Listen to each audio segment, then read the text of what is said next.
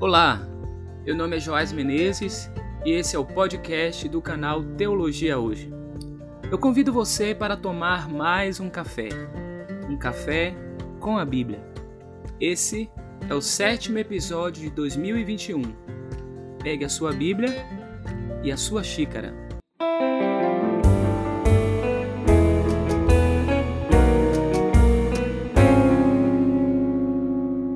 Aquele que tem um olho generoso será abençoado, pois ele deu de seu pão ao pobre. Esse texto está nos Provérbios, capítulo 22, versículo 9. Períodos de crise podem contribuir para o aprimoramento da sociedade e para a melhoria dos indivíduos. Por outro lado, situações de crise podem também potencializar o desregramento social e, por conseguinte, trazer à tona o que está aninhado no esterco morno da nossa natureza humana.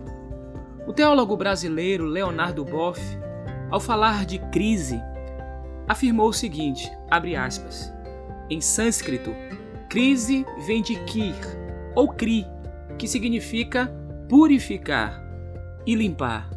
De kri vem crisol, elemento com o qual limpamos o ouro das gangas, e acrisolar, que quer dizer depurar e decantar. Então, a crise representa um processo crítico de depuração do cerne.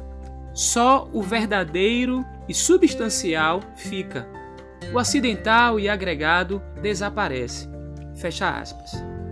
Em meio à crise que estamos enfrentando, essa terrível pandemia, o Brasil soma 19 milhões de famintos. E no outro extremo, 20 novos bilionários, o que evidencia um desequilíbrio social e a desigualdade escandalosa. Outro dado atual que nos assombra é que o número de desalentados bate recorde e chega a 5,9 milhões, conforme nos mostra o IBGE. Quem são os desalentados? Desalentados são as pessoas que não trabalham, mas gostariam e desistiram de procurar vagas por não acreditarem que conseguirão emprego. Triste realidade. Eu não estou afirmando aqui que bilionários e ricos não podem ser generosos ou não estejam agindo em favor dos desfavorecidos nesse tempo. Mas os dados são alarmantes. Eles gritam. Todavia, é possível ver também nesse tempo, e isso muito nos anima, que muitos que não têm tantos recursos têm agido generosamente. É atribuída a Miguel de Cervantes a seguinte frase, abre aspas, a riqueza não se mede pelos bens que se possui, mas sim pelo bem que se faz. Um outro provérbio, Provérbios 11, 25, diz que o generoso prosperará, e quem dá alívio aos outros, alívio receberá.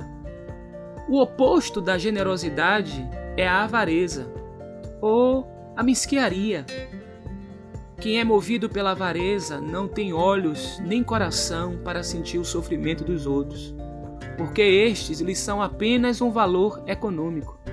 A avareza tira a capacidade de compaixão e, com isso, nossa condição de seres humanos.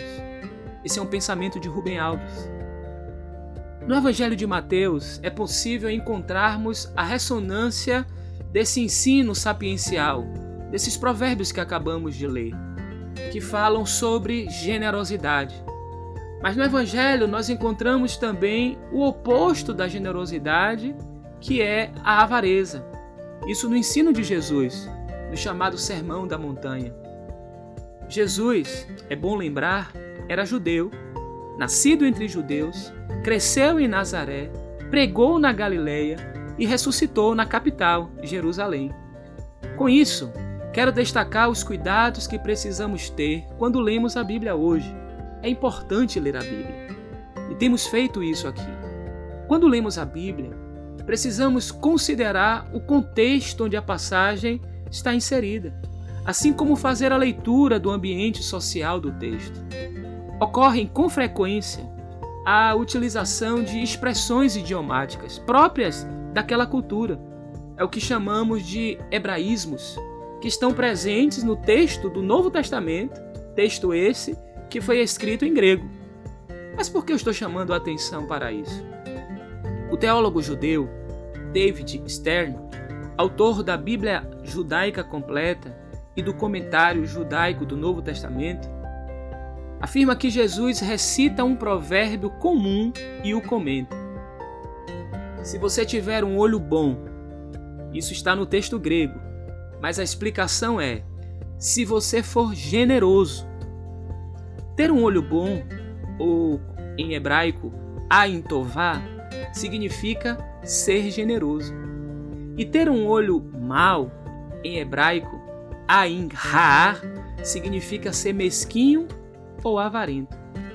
O texto que ele faz referência é o de Mateus 6, versículos 22 e 23. Na Bíblia judaica, David Stern, teólogo judeu, traduziu assim: O olho é a lâmpada do corpo. Portanto, se você tiver um olho bom, isto é, se for generoso, todo o seu corpo será repleto de luz. Mas se tiver um olho mau, se for avarento, todo o seu corpo estará repleto de escuridão. Estimulo você a ler a partir do versículo 19 de Mateus 6. Você perceberá como essa ideia faz todo sentido. A partir do que falamos no início e do que podemos absorver da leitura dos textos, dos provérbios e agora em Mateus, que o ensino de Jesus no Evangelho nos ajude nesse tempo de crise a termos olhos bons, isto é, sermos generosos, e que Ele nos livre de termos olhos maus, isto é, de sermos avarentos. Se a mensagem desse podcast foi relevante para você, compartilhe esse link com seus familiares e amigos. Siga o nosso podcast na plataforma de sua preferência. Ouça os episódios anteriores.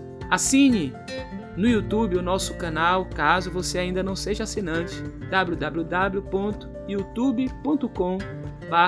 www.youtube.com/teologia hoje.